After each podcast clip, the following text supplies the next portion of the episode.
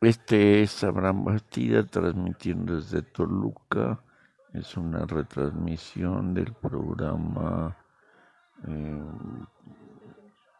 La Hora de Opinar, que parece muy interesante porque es una síntesis de las últimas elecciones en México.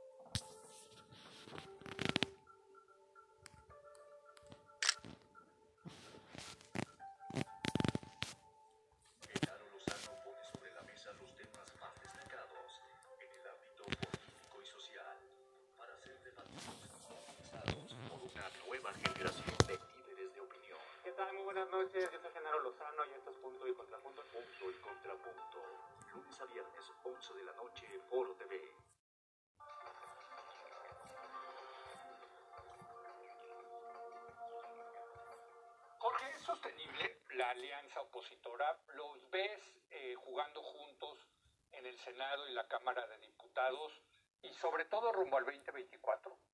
Pues mira, yo creo que ahí va a haber dos dinámicas, ahora sí, que centrífuga y centrípeda, eh, tanto en la Cámara con el Senado como en la sucesión presidencial. Va a haber la tentación para cada eh, partido de oposición, incluyendo a Movimiento Ciudadano con sus 24, 25 que sí, sí. van a ser importantes. Por cierto, hay que decirlo, Dante, su apuesta salió más o menos bien. Sí, sí. Entonces... Eh, Pero yo tengo mis dudas de Movimiento Ciudadano, porque si, si van a querer aparecer como una tercera vía, pues no pueden parecer que están apoyando mucho al gobierno ni a la oposición. No, como que podrían nadar de muertito. Bueno, nadar de muertitos, el pequeño problema es la sucesión. Por eso. Porque si, si, lo que quieren es ir solos con un candidato, pues ese va a ser un candidato, por bueno que sea, va a ser un candidato de 8, 9, 10%, no va a pasar de eso. si van solo MC con, el, con Alfaro o con Samuel García, son candidatos de eso. No tienen una presencia nacional. No creo que crezcan muy difícil Pero esa es la jugada. ¿no? sé, yo tengo la impresión que más bien la jugada de Dante fue eh, juntar fichas para poder sentarse en la mesa principal del casino. Y esa mesa principal, pues por ahora están el PRI, PAN y PRD, no Morena. ¿Los ves lanzando un candidato en común a todos ellos? Yo tengo la impresión que por ahí van y me parece que puede ser muy interesante porque ese candidato o candidata eh, pues puede, tiene muy buenas posibilidades de ganar. Luego nos dices nombres, porque no, y luego también piensa, en algo. A ver, el, verde a dónde se quiere ir. El verde se va a ir al mejor postor, Ahí está, lo sabemos. Pues entonces, se ríe, se ríe Héctor, de que de los, de los nombres te reíste, Héctor. No, pero lo, no, que es real es el, el, tema de la especulación hay que estar, porque yo creo lo más divertido del mundo es una conversación espejo de lo que está pasando en este momento en la cabeza de todos los políticos profesionales. Totalmente, Es decir, ¿qué sigue de aquí? ¿Quién va a ser candidato? ¿Quién no va a ser candidato? Eh, y, de, alguna manera la conversación, por el simple hecho de que estemos eh, después de las elecciones intermedias y rumbo a la segunda mitad del sexenio, la conversación cambia, cambia de una manera eh, impresionante, siempre ha sido así, y ahora también. Eh, y eso significa que eh, como que se confirma el, el, el, hecho de que el presidente no va a tener la fuerza, la credibilidad, eh, el, el, poder, la legitimidad que tuvo en su primera mitad de gobierno, sino que va, va a entrar pues a la vida democrática normal que es así de especulativa, así de fragmentaria, así de ingobernable, así de, de, de, inesperada como esto que están ustedes conversando. Me parece una gran conversación en el sentido de, lo que refleja, de, dónde puede está estar sabrosa, Héctor, está sabrosa. El, ánimo político, el ánimo político. Pues es, el chisme de los desayunos, Bueno, lo que se pero, dedica la clase solo, política solo, que ahora, solo que ahora sí estás hablando de un horizonte ante el cual tienes que tomar previsiones eh, para poder participar en él.